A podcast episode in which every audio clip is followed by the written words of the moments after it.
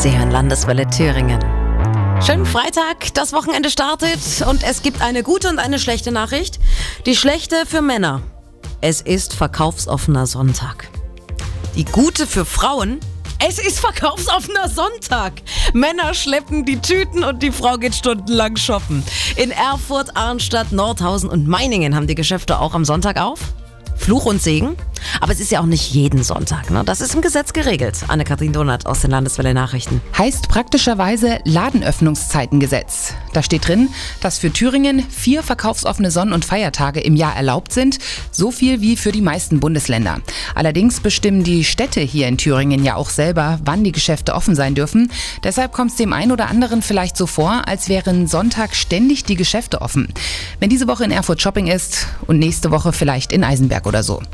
Wie gesagt, Fluch und Segen. Ne? Segen für diejenigen, die unter der Woche oder samstags keine Zeit zum Einkaufsbummel haben. Fluch für diejenigen, die dann hinter der Ladentheke stehen müssen. Ja, das ist wohl leider so. Aber an diesen Tagen dürfen Geschäfte von 12 bis 18 Uhr öffnen, müssen das aber nicht. Meistens legen die Städte das ja auf Stadtfeste, Märkte, solche Veranstaltungen, wo generell einfach schon viele Leute in den Innenstädten auf den Beinen sind.